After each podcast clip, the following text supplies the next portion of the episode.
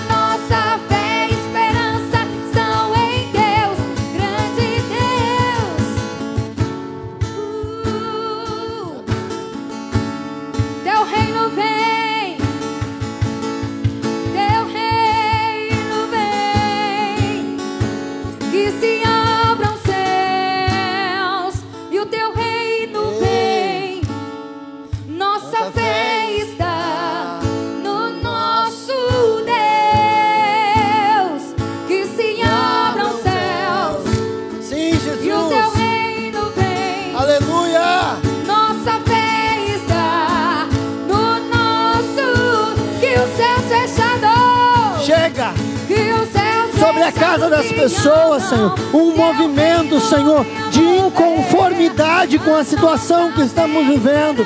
Somos inconformados, inconformados, Deus. Nós queremos, Deus, em nome de Jesus, Senhor, nos movimentar. Queremos sim, Senhor, sim te cultuar, Senhor,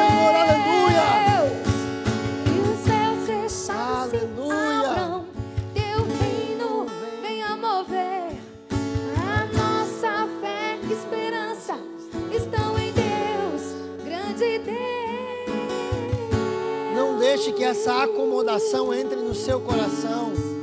Você foi chamado para ser inconformado, inconformado, inconformado com a tua, atual situação que nós vivemos. Tenha um coração inconformado, grato pelo que Deus deu, mas inconformado, porque podemos fazer mais, podemos ir além.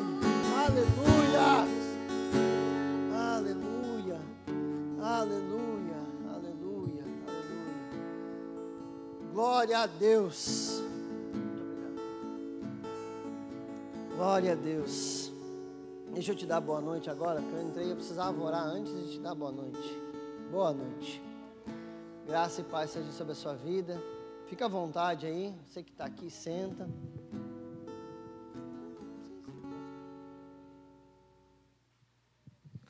Glória a Deus.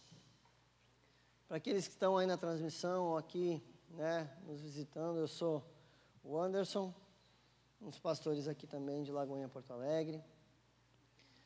É, e eu queria, antes de pregar, eu queria ministrar isso no seu coração. Você precisa ter um coração inconformado. Você precisa ter um coração. a gente não, a gente não foi. O Senhor não criou a igreja para estar sentado em casa assistindo culto.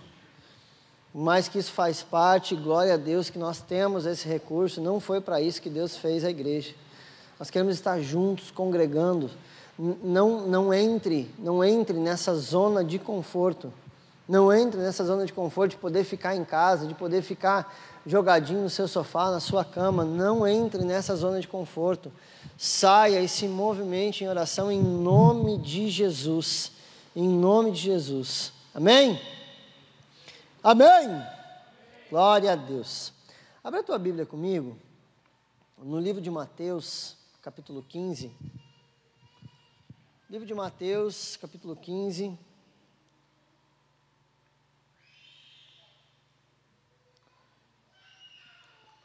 Verso 21.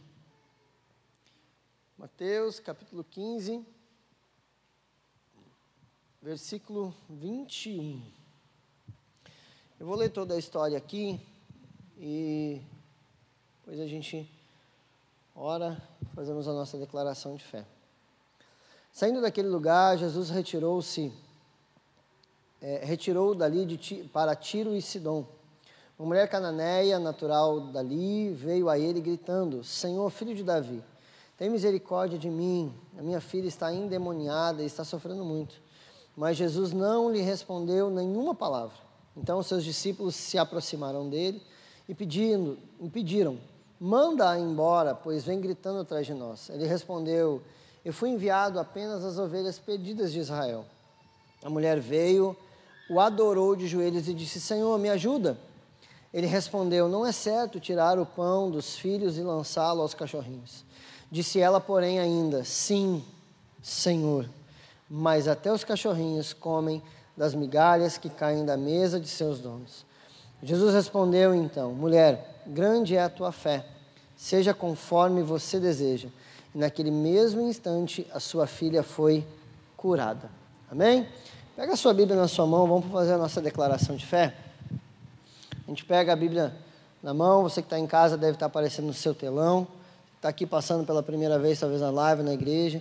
A declaração que nós falamos a respeito do que a palavra de Deus contém e do que ela fala a nosso respeito. Amém? Essa é a minha Bíblia. Eu sou o que ela diz que eu sou. Eu tenho o que ela diz que eu tenho. Eu posso fazer o que ela diz que eu posso fazer. Hoje eu serei tocado pela palavra de Deus. Eu audaciosamente confesso que a minha mente está alerta, que o meu coração está receptivo e eu estou pronto para receber a incorruptível, a indestrutível, sempre viva semente da palavra de Deus, e eu nunca mais serei o mesmo. Nunca, nunca, nunca, no nome de Jesus. Amém. Pai, a tua palavra foi declarada, a declaração de fé foi colocada neste lugar, no ambiente espiritual, e te pedimos que a tua palavra dê, Senhor, o fruto para o qual ela foi determinada nessa noite. E nós possamos ser ministrados pela tua palavra, Deus.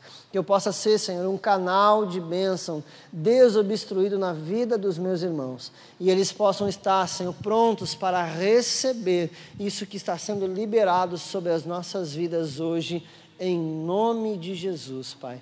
Amém e amém. Aleluia. Nós temos uma, uma história, né, um, um relato a respeito de Jesus e uma, uma pessoa que encontra ele pelo caminho, que ouve falar dele. E eu quero ministrar um pouco sobre, sobre a sua vida, sobre o que acontece nesse, nesse meio tempo, nessa, nesse encontro, né? É, é, nesse encontro que essa pessoa tem com Jesus. Isso, inclusive, né, dá, dá, daria uma, uma série de mensagens para a gente pregar, e se o pastor David estiver ouvindo, daqui a pouco é pode ser uma próxima série do Culto Fé, né? Série do Culto Fé, Encontros com Jesus. Pessoas que encontraram Jesus ao longo da história, no caminho aí. E, gente, é impossível permanecer o mesmo quando encontramos a Cristo. Não tem, não tem como. E, e aí eu estou falando de fato de um encontro, eu não estou falando de esbarrar em Jesus, de passar pelo caminho, né? porque havia multidões em volta de Jesus, mas nem todos eles tiveram um encontro de fato com Cristo. Porque muito, muitas daquelas pessoas que estavam nas multidões, talvez pessoas que estavam assentadas ali na grama enquanto ele ensinava, pessoas que estavam lá ouvindo o sermão do monte enquanto ele ensinava a respeito das verdades do reino, pessoas que estavam ali ouvindo a preciosa semente liberada através de Jesus, talvez muitos desses estavam lá no pátio gritando: solta Barrabás, crucifica Jesus. Então, quando eu falo de ter um encontro, não é passar por ele. E, e digo mais, digo mais, nesse contexto em que vivemos como igreja, digo que talvez encontrar Jesus também não signifique estar sentado ouvindo a sua palavra. Ter um encontro real com Jesus talvez não signifique isso. Faz parte, isso faz parte, mas não se define de fato como um encontro. Muitas dessas pessoas no meio da multidão nunca tiveram um encontro real com Cristo. Muitas pessoas que sentam nos bancos das igrejas espalhadas pelo mundo inteiro nunca tiveram de fato um encontro com Jesus. Nunca encontraram a pessoa, nunca se submeteram de fato a quem Jesus é. E são várias, dentro desse, dessa desse relato aqui no livro de Mateus, a gente vê o, o mesmo relato com algumas, algumas é, questões um pouquinho diferentes no livro de Marcos também, capítulo 7. Depois você pode ir lá em Marcos, capítulo 7, vai ver que do versículo 24 ao 30 tem a mesma história registrada, algumas palavrinhas diferentes, algumas coisas, mas a mesma história dentro dos evangelhos falando a respeito de uma mulher que encontra Jesus.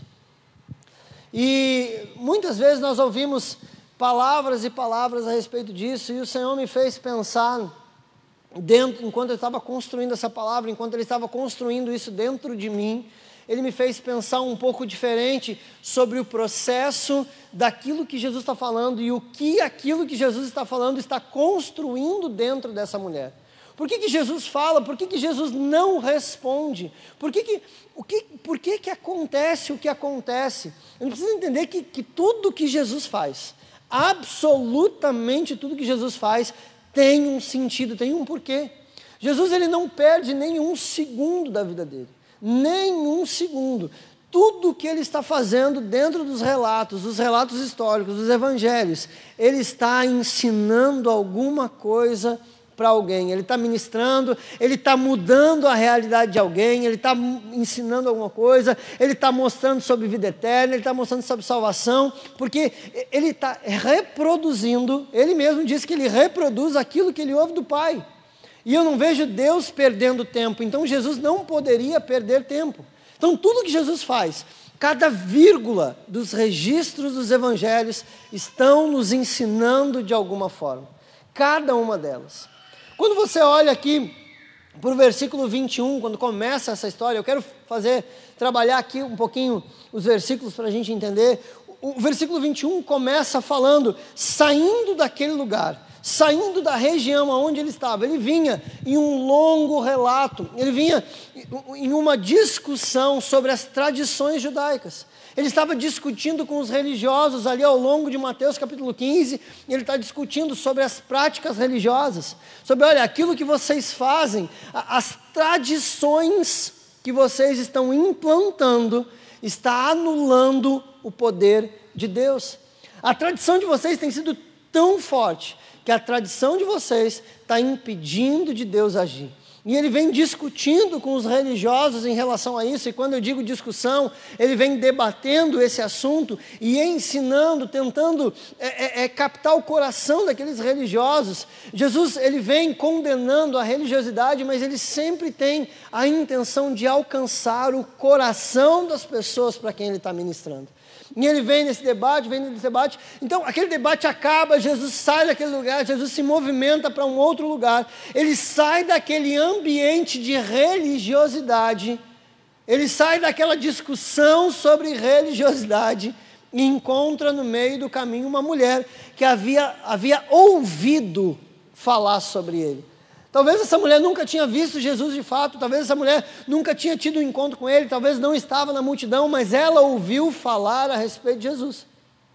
E ela sai ao encontro dele, ela procura ele. Ele está saindo do ambiente de religiosidade para ter um encontro com uma pessoa. Ele está saindo de um ambiente de discussão religiosa, de tradições, para de fato então liberar poder sobre a vida de alguém. Primeira coisa que eu consigo enxergar aqui é que esse contexto, essa discussão, essas, é, é, é, essas discussões religiosas não produzem grande coisa. Jesus confrontava ali, e eu não vejo ao longo do capítulo 15, mesmo sendo as palavras do próprio Cristo, mesmo sendo as palavras daquele que detém todo o poder, não muda ali, ninguém, ninguém é mudado. Ele sai desse ambiente religioso, começa a se movimentar para outro lugar, sai daquele contexto e então começa a, a, a mudar, a, as coisas começam a mudar. Olha o versículo 22. Versículo 22 diz assim: é, Uma mulher cananeia, natural dali, veio a ele gritando. Quando a gente olha essa mulher cananeia, se você olhar no livro de Marcos, fala que ela é Ciro-Fenícia. Esses cananeus, era o povo que morava junto com os hebreus, que deveria ter sido exterminado lá atrás. Lá atrás, quando o povo toma posse da terra prometida, havia um povo cananeu e aquele povo cananeu era para ser expulso ali. Não era para sobrar ninguém. E mesmo assim, ainda esse povo ainda está ali. E esse, quando fala a mulher cananeia e depois usa a, a expressão cirofenícia, é que os cananeus que eram helenizados, que se dedicavam à cultura grega naquele tempo. Então, é, é, é, é olha, pega, você precisa entender isso aqui para você entender depois o que mudou na vida dessa mulher. Esse, esse, esse homem, essa mulher cananeu, que era de origem cananeia, quando ele era então helenizado, que era a cultura grega da época, quando ele, ele participava, ele vivia a cultura grega, então ele era chamado de cananeu, Ciro fenício. Ele tinha essa, essa disposição e esse entendimento, o entendimento a respeito do grego, da cultura, das nuances, da língua. Ele dominava a cultura grega. E você vai entender a, a importância do detalhe, do detalhe dessa história, quando eu digo para vocês que ela entendia sobre a cultura e entendia sobre a língua. Porque no meio do relato de Jesus, ela muda a sua postura, usando palavras diferentes para chamar Jesus, e é isso que vai demonstrando o quebrantamento do coração dessa mulher. Então, a mulher que conhecia da cultura, que conhecia é, a respeito da língua, que sabia as nuances da cultura grega, está ali, ela chega então gritando para Jesus, dizendo assim: Lê aí comigo, está dizendo assim: Senhor, filho de Davi, tem misericórdia de mim. A minha filha está endemoniada, está sofrendo muito. Em algumas traduções está, diz assim: miseravelmente endemoniada ou terrivelmente endemoniada. Eu fico imaginando por que, que nos relatos dá essa ênfase para isso. Quem está endemoniado já deve ser ruim, né? Imagina quando eu coloco uma palavra na frente dizendo terrivelmente ou miseravelmente endemoniado. No, no, contexto do português, no século XXI, a gente dizia que ela está pingando demônio, né? Está pingando até pelas orelhas. Está pingando, ele tem tanta, está tão ruim, tão ruim, que ela está miseravelmente endemoniada. Eu, eu, eu parei para pensar um pouquinho nisso nem nos relatos daquele homem do Gadareno que estava lá se batendo nos sepulcros, a Bíblia não usa essa palavra. A Bíblia não diz que ele estava miseravelmente. A Bíblia não usa esse, esse superlativo na frente, aumentando a situação. Ela diz que ele era o endemoniado que morava naquela terra. Eu fico imaginando a condição dessa menina, a condição desesperadora de uma menina que está miseravelmente ou terrivelmente endemoniada. Essa mãe não sabia mais o que fazer, então busca auxílio em Jesus, porque ela fala sobre a sua filha, então ela está buscando auxílio para a sua família na única fonte de recurso que de fato é infindável e pode transformar a vida dela. E ela chega dizendo: é, é, Senhor, filho de Davi, tem misericórdia de mim ela está repetindo as mesmas frases que nós vemos em outros contextos, que fala os cegos, o cego à beira do caminho, o cego Bartimeu usa essa frase, ele diz, Senhor, filho de Davi, tem misericórdia de mim, e ela vem e repete essa mesma frase, gritando para Jesus, gritando, Jesus, um filho de Davi, tem misericórdia de mim, e aí fala a respeito do problema dela, ela usa a mesma frase, mas Aqui e na próxima declaração, ela usa a palavra Senhor. E é aqui que eu quero falar para você sobre essa palavra Senhor. Quando ela chama Jesus, quando ela chega assim, Senhor, filho de Davi, quando ela usa essa palavra Senhor, usa aqui, no livro de Marcos também fala, ela usa uma palavra apenas, é, é, é a palavra na sua simplicidade, para chamar alguém de respeito. É como se você estivesse passando na rua e alguém e você precisasse avisar alguém, alguém mais velho que deixou cair alguma coisa. Ô, senhor, senhor, vem cá. Entende a conotação? É apenas um chamamento. A palavra Senhor aqui é apenas uma demonstração de respeito. Ela não quer dizer nada mais do que um desconhecido chamando o outro de Senhor por uma questão de mero respeito. Dizendo, ei, ô Senhor, vem cá. Ei, Senhor, Senhor, filho de Davi, me ajuda. Mas é apenas uma palavra indicando, indicando pura e simples, de forma pura e simples, a educação dela. Nada mais do que isso. A palavra Senhor aqui ainda não está dizendo o que de fato é a respeito de Jesus.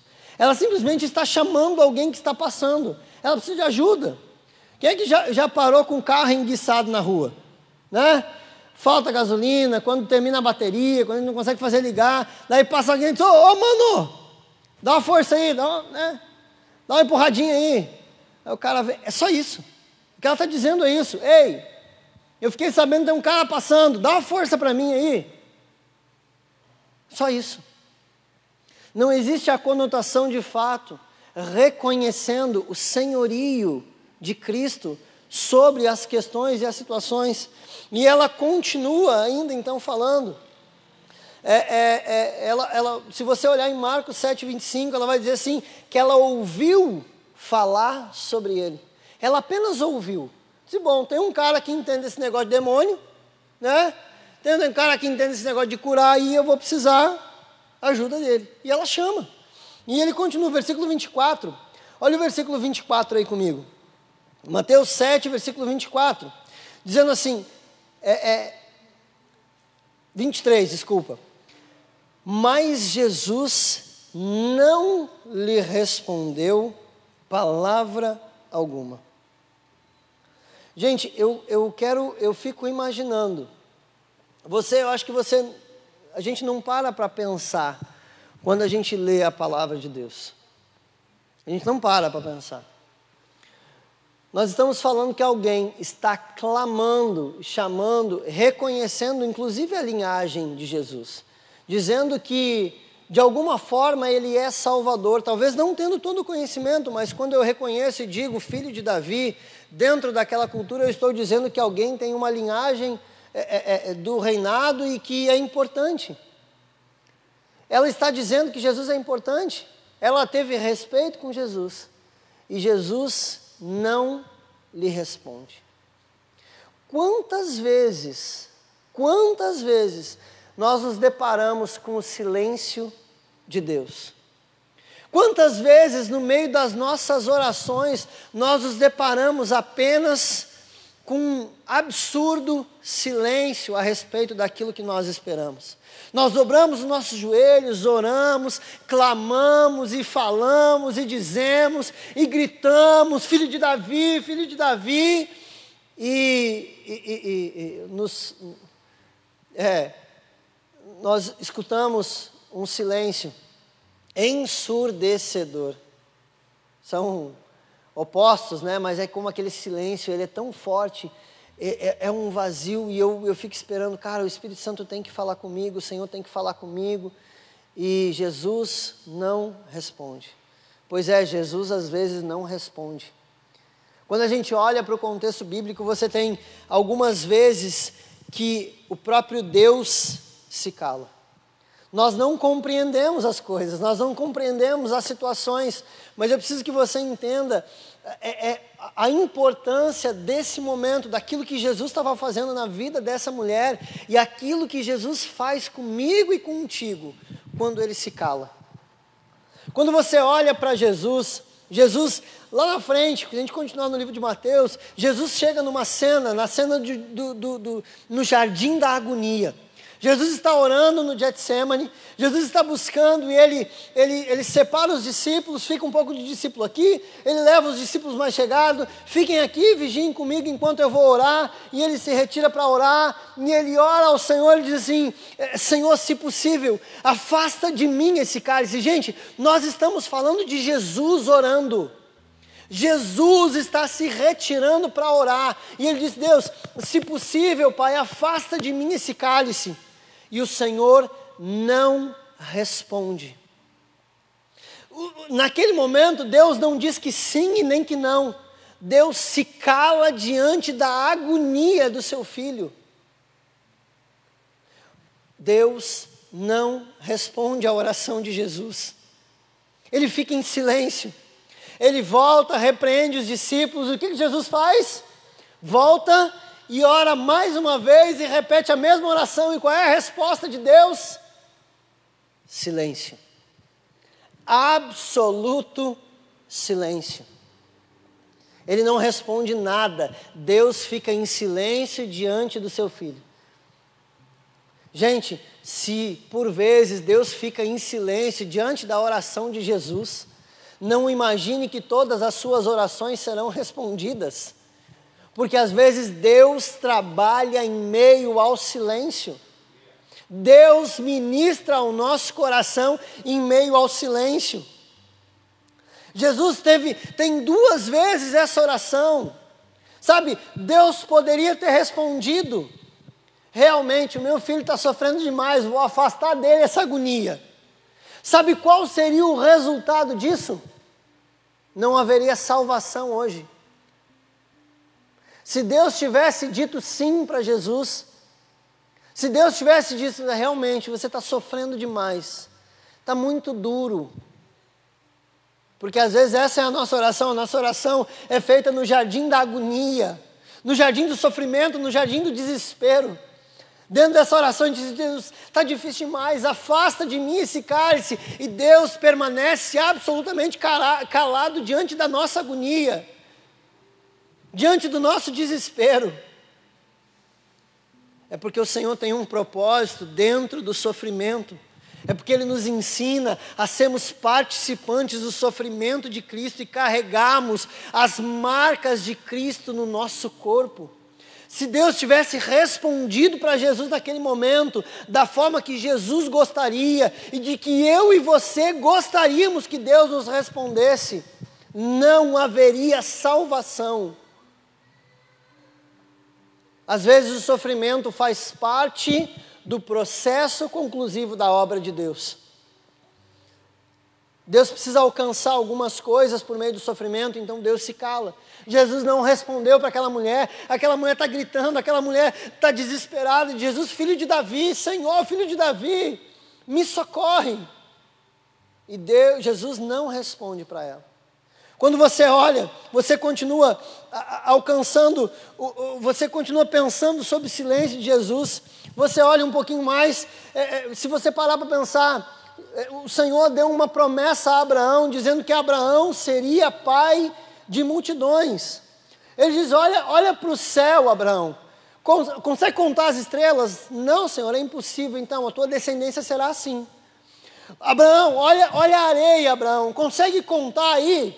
Não, Senhor, não tem como contar a areia. Assim será a sua descendência. Deus dá essa promessa para ele, e entre a promessa e o cumprimento se passam anos, e Deus não relembra a promessa para Abraão. Deus não fala a respeito dessa promessa de novo. Ele se cala com Abraão, diz: Abraão, eu já te prometi, eu já falei. Se o Senhor nos deu uma promessa, nos basta crer, confiar e esperar. Entende que tem momentos sim que Deus se cala. Jesus não responde para essa mulher, parece tão duro. É uma mãe, é uma mãe desesperada pela sua filha. Entende o sentimento? Eu acho que é um dos sentimentos mais puros, se não o mais puro que existe depois do sentimento de Deus por nós. É um sentimento da mãe por um filho. E o próprio Deus usa isso, falando né, no livro do profeta, quando ele diz assim: ainda que uma mãe se esqueça do seu filho, eu não me esquecerei. Diz que é quase impossível uma mãe fazer isso. Essa mãe está buscando por uma causa e Jesus não responde. Jesus não responde. Se você olhar ainda, olha, olha, gente, apóstolo Paulo, crente, homem crente, metade do Novo Testamento e um pouquinho mais foi escrito e gerado pelas mãos dele. Das cartas que ele escreve às igrejas, as instruções, os dogmas da igreja, as teologias que nós conhecemos hoje, na sua grande parte é gerado em cima das palavras de Paulo. Paulo tem um contexto em Coríntios em que diz que ele ora três vezes. Três vezes ele ora. Meu amigo, quem ora três vezes é porque não teve resposta nas duas primeiras. Quem chega na terceira vez orando é porque não ouviu nada nem da primeira e nem da segunda. Três vezes ele ora. E aí, quando ele ouve a resposta da oração, a resposta da oração dele é não. Primeira vez eu oro, nada, parece que o céu está fechado. Segunda vez eu oro, nada, não, mas na terceira, Deus vai tirar esse espinho da minha carne. Ele ora a terceira vez, ora a terceira vez e Deus diz: Não, não vou tirar esse espinho da tua carne. Não vou te tirar esse problema, não vou tirar essa coisa que está te incomodando. Sabe por quê, Paulo? Porque eu preciso que tu escreva isso para a igreja aprender e entender que o relacionamento comigo não se trata de pedidos atendidos. A vida com Deus não se trata de ter uma lista de compras e ter a sua lista de compras atendidas. Às vezes Deus não responde. E às vezes Deus diz não. Sabe qual é o resultado do não de Deus? É que nós aprendemos a viver pela graça de Deus e não por pedidos atendidos. Porque Ele responde: Não, eu não vou tirar, porque a minha graça te basta. No meio desse processo, no meio desse processo de uma mãe desesperadamente clamando pela sua filha, Jesus não responde para ela. Isso parece tão duro, isso parece tão difícil. O Senhor estava moldando, o Senhor sempre tem uma intenção muito mais profunda que a nossa naquilo que Ele faz. O Senhor estava ali, ela clamando, e Deus, e, e, Jesus não respondia. Aí sempre tem um atravessado, né? Que quer responder no lugar de Jesus, né? Sempre tem um atribulado que quer dar a resposta que Jesus não deu. Não tem isso? Tem, né? Sempre tem um atribulado que quer dizer o que Jesus não disse. E é isso que está aqui, olha aí. Versículo 23. Mas Jesus não lhe respondeu palavra. Então os seus discípulos se aproximaram dele e pediram: Manda-a embora, pois vem gritando atrás de nós. Quando você olha para o livro de Marcos, Marcos está dizendo que Jesus estava indo para uma cidade e ele estava indo em secreto, eles não queriam que as pessoas soubessem que ele estava indo. Essa mulher estava, além de estar clamando, além de estar gritando, estar incomodando, estava estragando o propósito dos discípulos ir, para irem daquela cidade em secreto. Porque ela está denunciando que Jesus está ali. O que, que acontece quando Jesus, quando a multidão fica sabendo que Jesus está aí? A multidão começa a vir, a multidão começa a vir. E os discípulos querem responder o que Jesus não disse.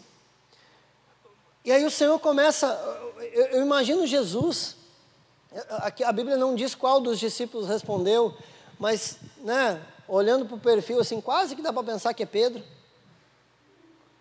Quase que dá para imaginar que é Pedro ali de novo, respondendo: Jesus, manda essa mulher embora.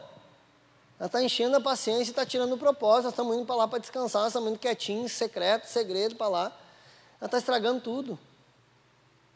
Aí naquele momento Jesus resolve então se manifestar. E eu acredito que as respostas dele, a Bíblia não direciona as respostas deles para os discípulos, mas daqui para frente todo o diálogo de Jesus é diretamente com a mulher, diretamente com essa mulher, ele não volta a palavra aos discípulos. Mas eu imagino como Jesus estivesse dizendo para os discípulos assim: gente, vocês não entenderam ainda. Vocês ainda não entenderam que sempre tem algum motivo para que eu esteja fazendo as coisas? Pedrão, ei, João, deixa eu falar para vocês de novo. Deixa eu falar para vocês mais uma vez que até o meu silêncio significa alguma coisa. Ei, deixa eu falar para vocês que quando eu me calar e não responder, não é vocês que têm que responder no meu lugar. Vocês não precisam me ensinar. Quantas vezes a gente tenta ensinar Jesus em como fazer as coisas? Estou certo ou estou errado? É, digita amém aí, vamos fazer que nem negócio de youtuber. Coloque o seu comentário aqui embaixo. Se você já tentou também ensinar Jesus igual os discípulos, escreve amém aí. Confessa o seu pecado agora. A gente tenta ensinar Jesus em como ele se portar, em como é que ele deve fazer as coisas. Aqui tem discípulos ensinando o mestre, dizendo como é que Jesus tem que responder. Jesus manda essa mulher embora, Jesus, está incomodando, está impertinente. E aí Jesus, como se deixasse os discípulos, gente, eu vou ensinar mais uma vez para vocês, que eu sempre tenho um propósito em tudo que eu faço. E ele vira para aquela mulher, versículo é, é, 25, ele quebra, ele quebra o silêncio. Desculpa, 24. Ele quebra o silêncio com aquela mulher. E ele não quebra o silêncio respondendo o clamor do coração dela. Ele não quebra o silêncio respondendo o desespero dela. Porque você precisa aprender que Jesus não responde a desespero. Jesus não responde aos seus gritos, Jesus responde à sua fé. Jesus responde à fé que você está exercendo nele. Até agora só tem desespero, até agora só tem alma gritando, Só tem uma mãe desesperada gritando, não tem fé envolvida. Só tem grito, só tem desespero. E Jesus responde para ela, não da forma que ela gostaria de ouvir. Ela gostaria de ouvir, vai, a tua fé te salvou, vai, eu traz a menina aqui que eu vou orar por ela, é isso que ele queria ouvir. E aí Jesus responde para ela: olha, não chegou a hora ainda de eu me manifestar para os outros. Não chegou a hora de eu me manifestar para os gentios, eu ainda estou trabalhando na promessa do meu Pai, a salvação vem primeiro para os judeus. E aí Jesus responde, Jesus responde para ela assim no versículo 24: Ele respondeu: Eu fui enviado apenas as ovelhas perdidas de Israel. Jesus está dizendo aqui: olha, tu não é da tribo de Israel, tu não é desse povo aqui, eu não tenho nada contigo agora, a minha obra ainda não vai te alcançar. Eu primeiro preciso terminar essa obra aqui. Espere. Gente, aí ela começa a descer os degraus da humilhação diante da fé. Deixa eu te ensinar mais uma coisa dentro desse contexto. Tem hora que a gente chega diante de Jesus como se Jesus fosse um qualquer, com o nosso coração cheio de soberba e arrogância, dizendo: Ô oh, mano, dá uma força aí. Foi mais ou menos como ela chegou com Jesus. Senhor Jesus, dá uma força aí, porque a menina está ruim aqui. É como se fosse o cara que está passando do outro lado da rua e eu chamo ele para empurrar meu carro. E aí Jesus começa a confrontar ela e ela começa a entender. Ela começa a entender e ela começa a descer os degraus da humilhação para chegar aos pés de Jesus. Porque é o lugar mais alto que nós podemos ficar. Ela começa a descer, ela começa a entender o que Jesus está fazendo. E eu imagino a cena dos discípulos agora, então, né? É, é, se tivesse uma cena e fosse no século 21, estaria no YouTube com, com Jesus descendo o Aclinhos. Né? Porque Jesus dá uma no meio dela. Cara, eu não vou conversar contigo agora. Não tem nada a ver contigo agora. O meu negócio é com as ovelhas perdidas da casa de Israel. Não tem nada agora para os gregos, não tem nada para os cirofenícios, não tem nada para os pagãos. É as ovelhas da tribo de Israel. Ponto. E aí ela continua. Aí olha, olha, como, é, olha como muda, olha como Jesus vai conduzindo essa mulher para o lugar onde eu e você devemos estar. Essa palavra de Jesus já ministra no coração dela, já começa a quebrar ela, e ela diz assim, e aí acontece assim, ó. A mulher veio e adorou de joelhos. Versículo 25 diz: A mulher veio e adorou de joelhos e disse: Senhor, me ajuda. Jesus vai conduzindo ela para o lugar aonde, aonde ela deveria estar. Ela vem primeiro gritando para o mano que está do outro lado da rua. Agora já mudou, agora ela já está perto de Jesus. Ela já, se jogou de joelhos diante de Jesus. Ela já diz assim: Senhor, ela, ela já adora Jesus, Senhor, me ajuda. Eu preciso de ajuda. Gente, é, é, é lícito, é verdadeiro ou não é o pedido dessa mulher? Ela está pedindo pela filha dela. Ela não está pedindo carro novo e casa que nem eu e você. Ela está pedindo pela filha dela, que está endemoniada. Sabe-se lá o que essa mãe passava.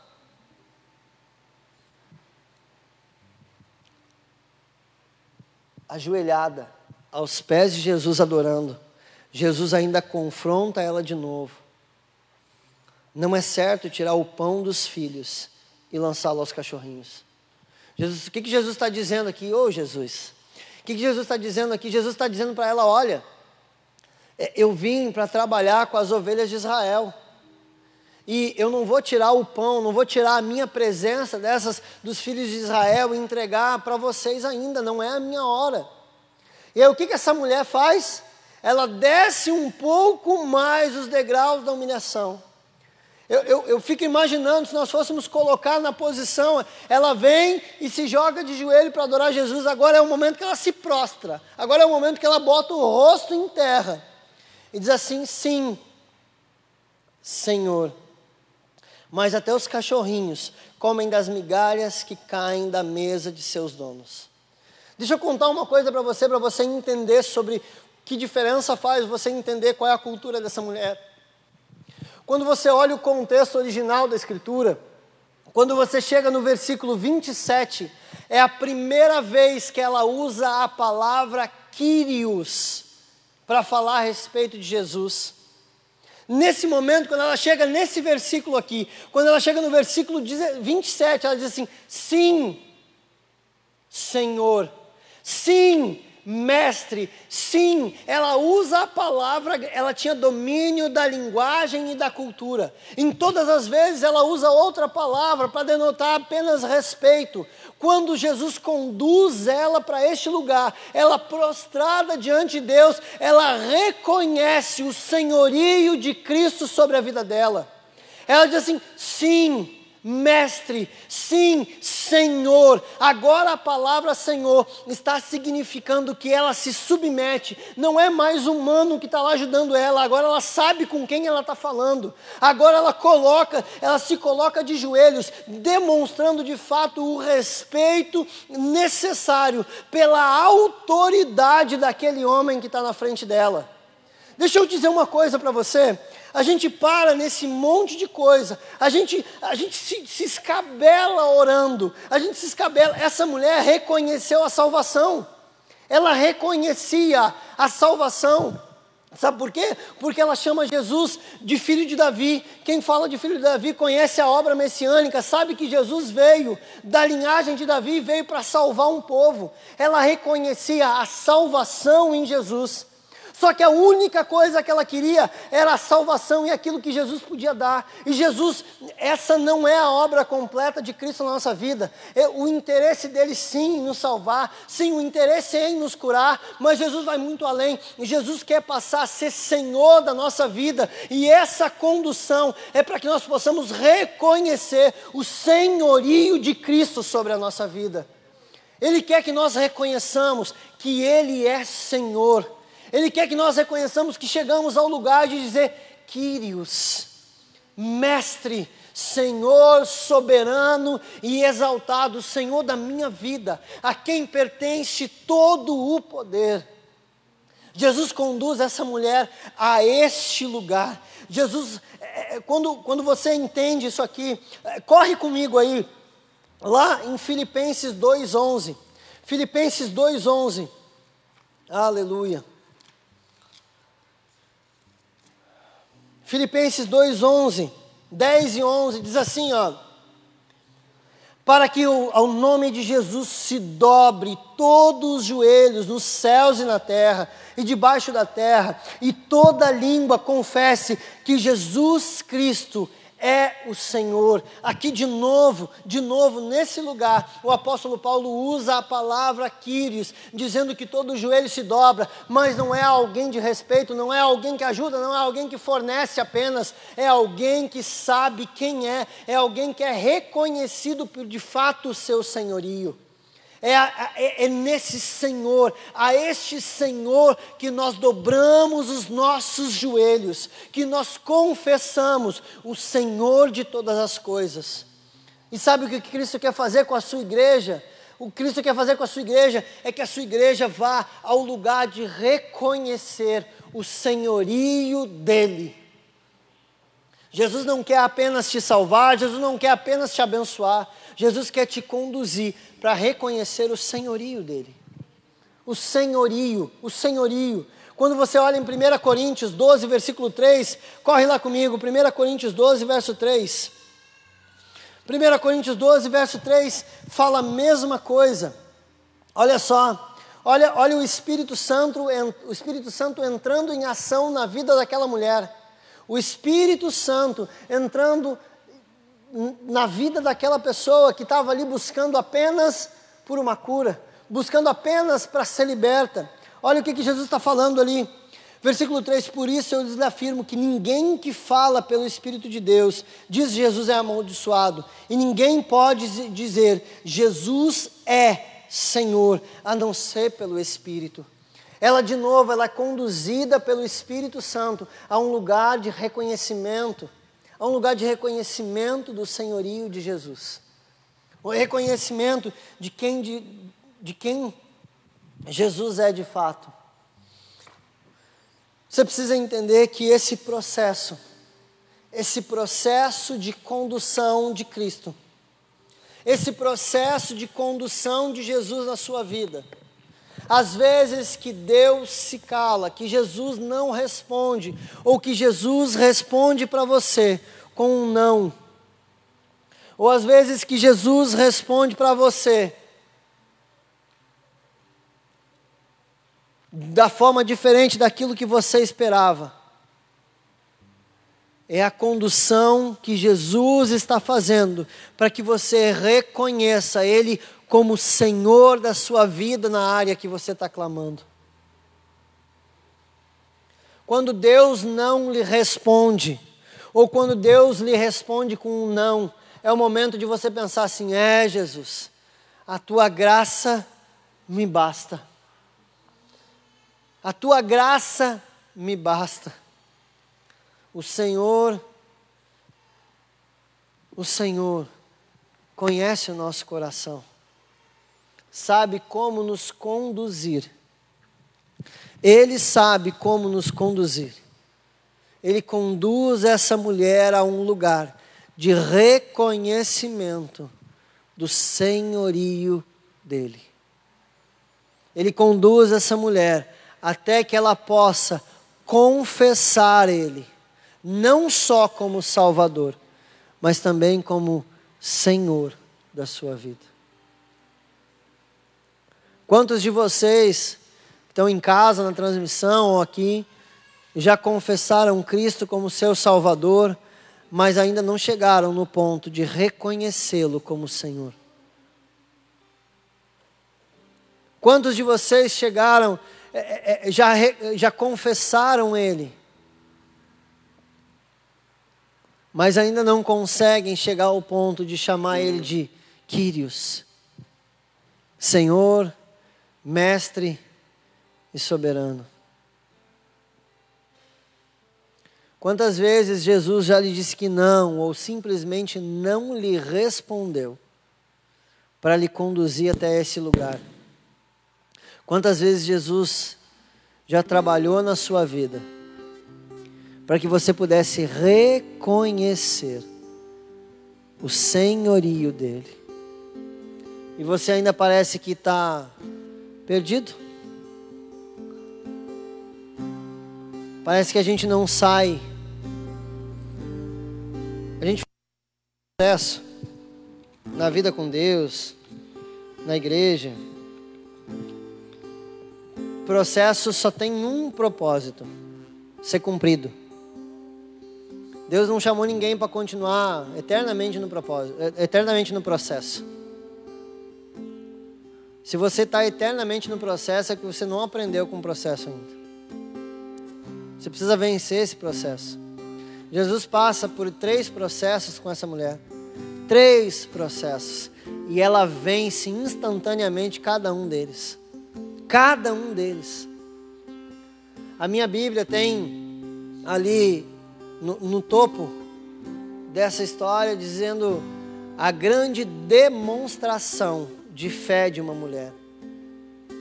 Se eu fosse pegar por base esse título, me daria mais um argumento para te dizer que o objetivo final de toda a nossa fé é reconhecer o senhorio de Cristo na nossa vida é reconhecer o senhorio dele sobre nós.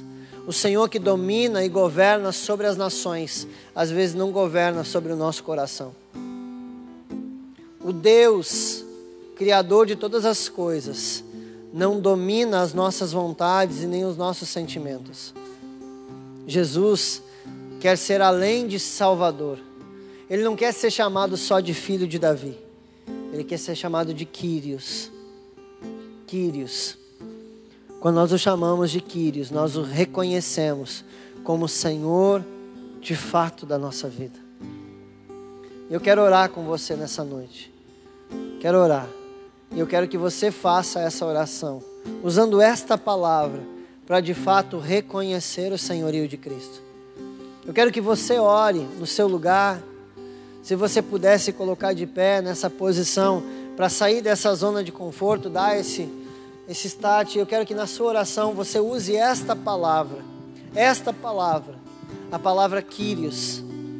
Senhor, eu quero que o Senhor seja o meu Quírios, o Senhor da minha vida, o Senhor de fato das minhas ações, o Senhor de tudo que eu tenho e de tudo que eu sou.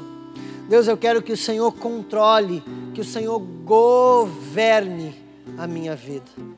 Governe a minha vida. Ore ao Senhor nesse momento. Ore ao Senhor nesse momento. Para tudo abandonar.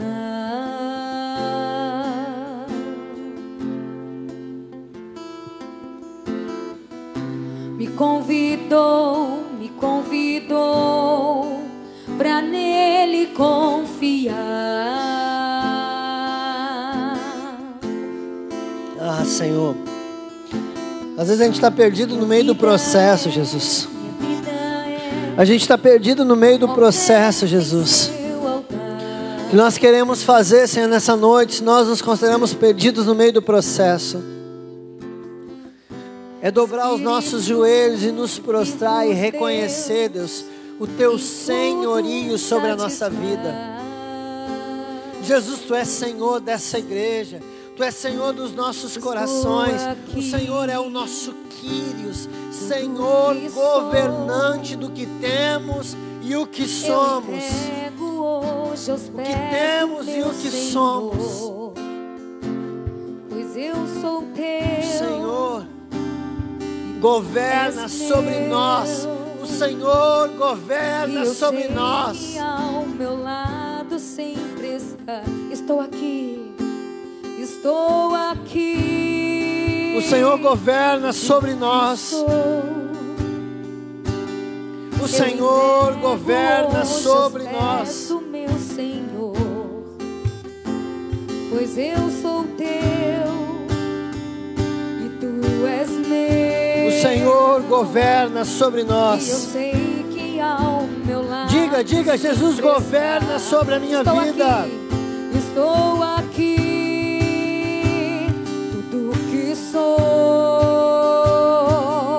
Eu entrego hoje aos pés do meu Senhor,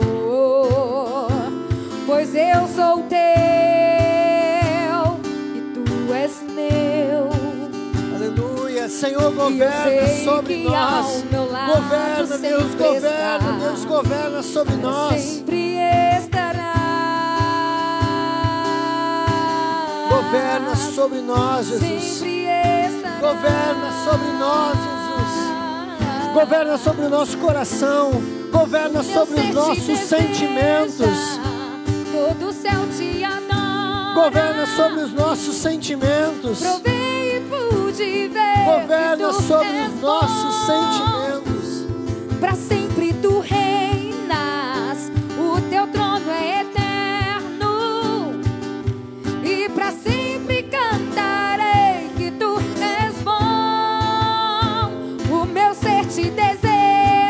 Seja Senhor da nossa vida. Seja Senhor das nossas emoções, do nosso coração.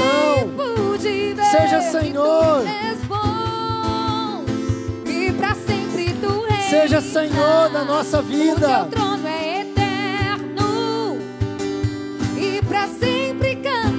é. E Diga, diga. Senhor. Estou aqui,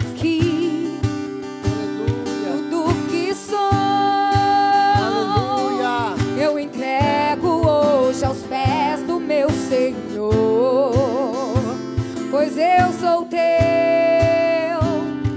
tu és meu, Seja Senhor sobre a nossa vida, Jesus. Seja Senhor sobre a nossa vida, Jesus. Seja Senhor sobre a nossa vida. Pai, em nome de Jesus. Em nome de Jesus nós oramos com o nosso coração, Deus, dobrado diante de Ti, Senhor. E queremos, Senhor, queremos, Deus, reconhecer o senhorio do Teu Filho sobre nós. Queremos o chamar de mestre, de Senhor, de fato das nossas vidas. não apenas pelo respeito, mas porque Ele realmente governa sobre nós. O Senhor governa sobre nós, o Senhor governa sobre nós. O Senhor governa sobre nós. O Senhor governa sobre nós. O Senhor governa sobre nós. Aleluia, aleluia. O Senhor governa sobre nós. Diga, diga no seu coração: Quírios, Quírios, Quírios, Senhor de todas as coisas, Senhor de todos nós, Senhor das nossas emoções, Senhor da nossa vida, Quírios, governante, governante da nossa vida. Governante da nossa vida, da nossa vida. Aleluia, aleluia, aleluia. Aleluia, aleluia. Não esqueça, faça essa oração. Essa oração, ela não, é, é, é essa palavra não se aplica de uma vez por todas a nossa vida. Tem várias situações que às vezes nós vamos querer escapar do senhorio de Cristo. Tem várias situações que nós vamos querer nos desviar do senhorio de Cristo. Tem várias situações que nós vamos querer fugir do senhorio de Cristo. Faça essa oração e lembre dessa palavra. Sempre, sempre, sempre, sempre, sempre. Se você vê que Deus não está governando a sua vida, faça essa oração, diga Jesus Preciso que o Senhor seja Quírios aqui em mim, nessa situação, nesse momento. Seja o meu Senhor. Seja o meu Senhor. Aleluia, aleluia, Glória a Deus. Eu tenho que te dar alguns avisos.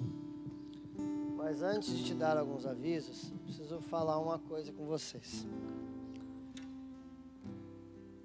Tem, tem algumas, algumas coisas que são muito importantes na nossa vida. Extremamente importantes. Nós temos datas que a gente guarda no nosso coração. Elas são tão importantes para cada um de nós. E às vezes são datas distintas para cada um. Né? Às vezes é uma data aqui, uma data ali. Eu faço um esforço tremendo para lembrar de datas. Não sou a pessoa mais. É, é, não sou a melhor pessoa do mundo com esse tipo de coisa. Mas tem uma data que. Algumas datas que marcam muito a minha vida. E uma delas é a data. A, o meu aniversário de casamento. Né? É fantástico, né? Só que meu aniversário de casamento é em novembro. E essa semana que está vindo, na quarta-feira, os nossos pastores estão fazendo 20 anos de casados. 20 anos de casados. Primeiro que é uma data maravilhosa lembrar do aniversário de casamento, né? gente vai dar depois os parabéns para a pastora Alessandra, né? Por esse tempo todo. Nós queremos orar e honrar os nossos pastores por essa data tão linda, tão especial. Vem cá.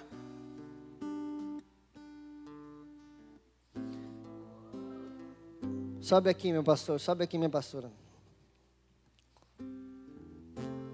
pastores estão aqui, o Cris, Dors está aqui. Gente, 20 anos de casamento. 20 anos. Né? Pegaram uma foto, cara, foto, eles acharam uma foto do pastor sorrindo.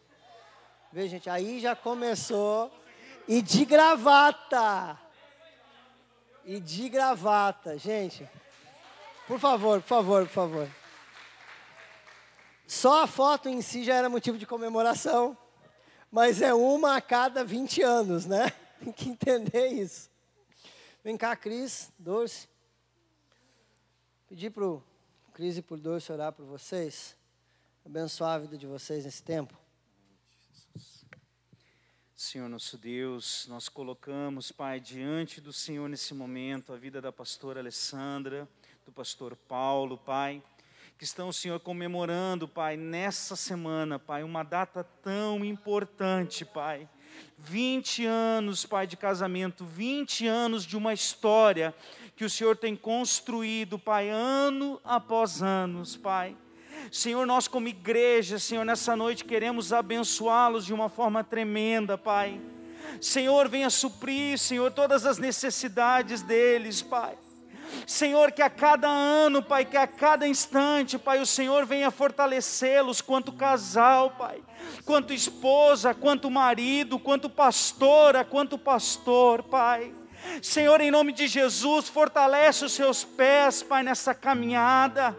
Senhor, fortaleça-os, ó Deus, dia após dia, porque o Senhor é Deus que tem levantado eles, Pai o Senhor é Deus que tem chamado eles, Pai, como casal, Senhor. Um casal tão abençoado, Pai, que o Senhor tem usado aqui em Porto Alegre, no Rio Grande do Sul, Senhor. E nós nessa noite, Pai, profetizamos, Senhor, mais 20 anos, 30 anos, Pai, seja o tempo que o Senhor tem para eles, ainda de casamento, Senhor, na tua presença, Pai, em nome de Jesus, Senhor. Amém e amém.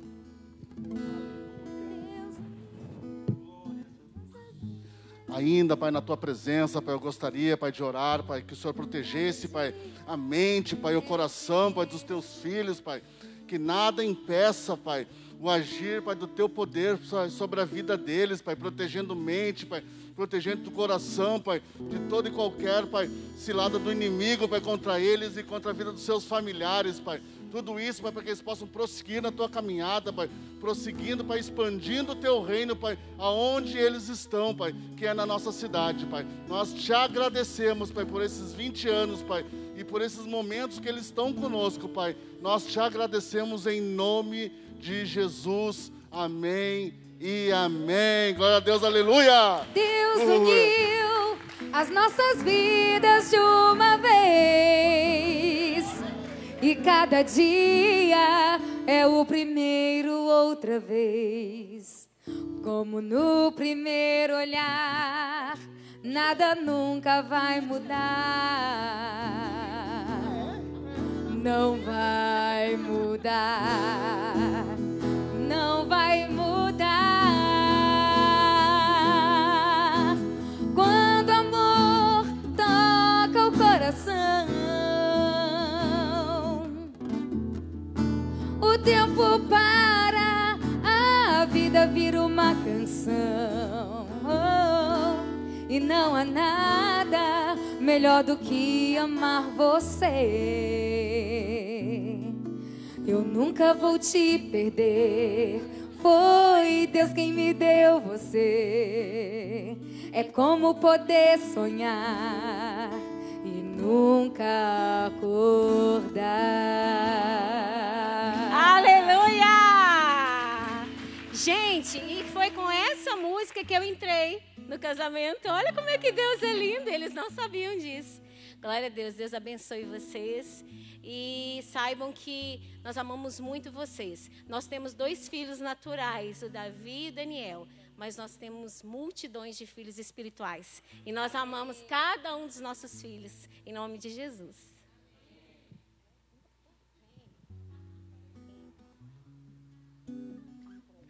Glória a Deus, viu? Um tempo de pandemia, como você está um pouco distante, se quiser abençoar ele, só me chamar no privado aí que eu passo o Pix, né? Pix é uma ferramenta criada para abençoar as pessoas no tempo da pandemia.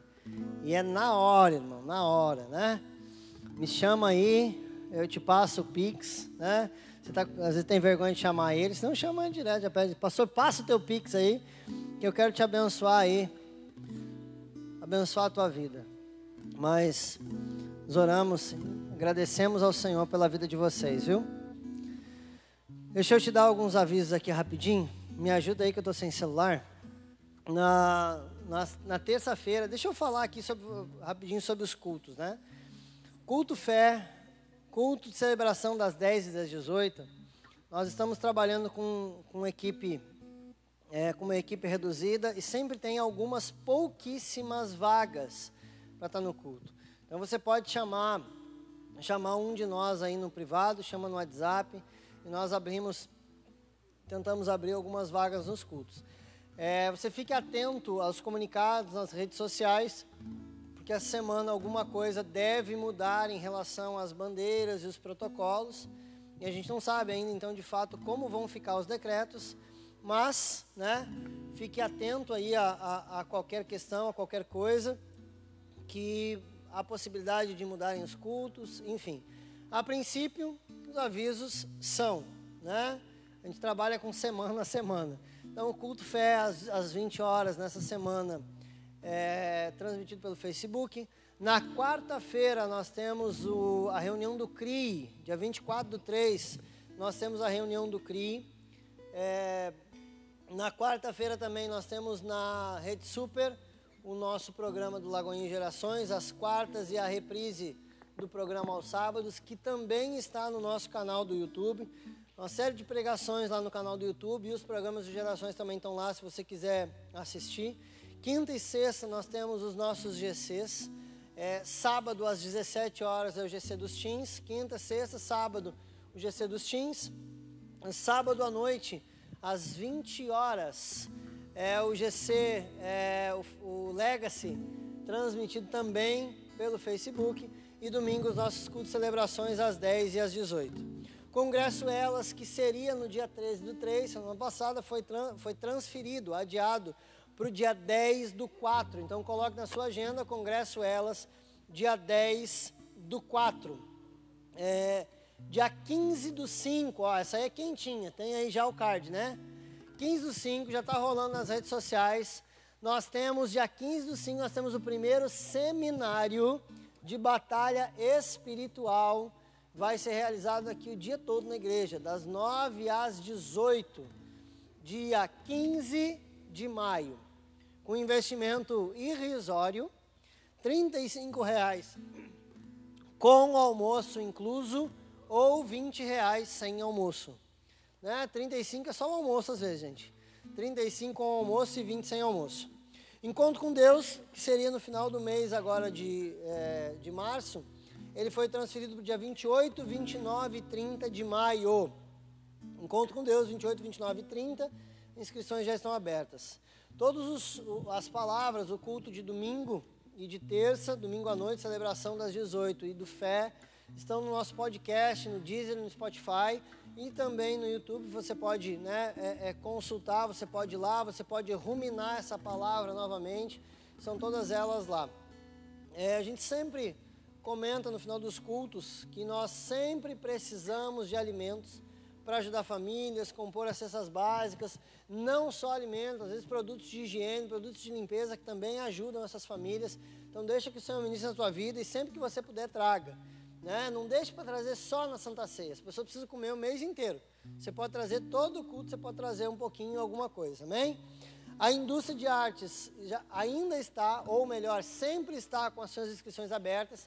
Tem aulas de bateria, teclado, violão, contrabaixo, técnica vocal, teatro, dança e balé kids, né? balé infantil. Então você pode consultar aí nas nossas redes sociais, saber como é que faz as inscrições, o pessoal vai te chamar lá e tem, tem turma abrindo, tem seis turmas começando agora no começo de abril e mais turmas aí abrindo também. Então, procure nós aí nas redes sociais, nós daremos mais informações.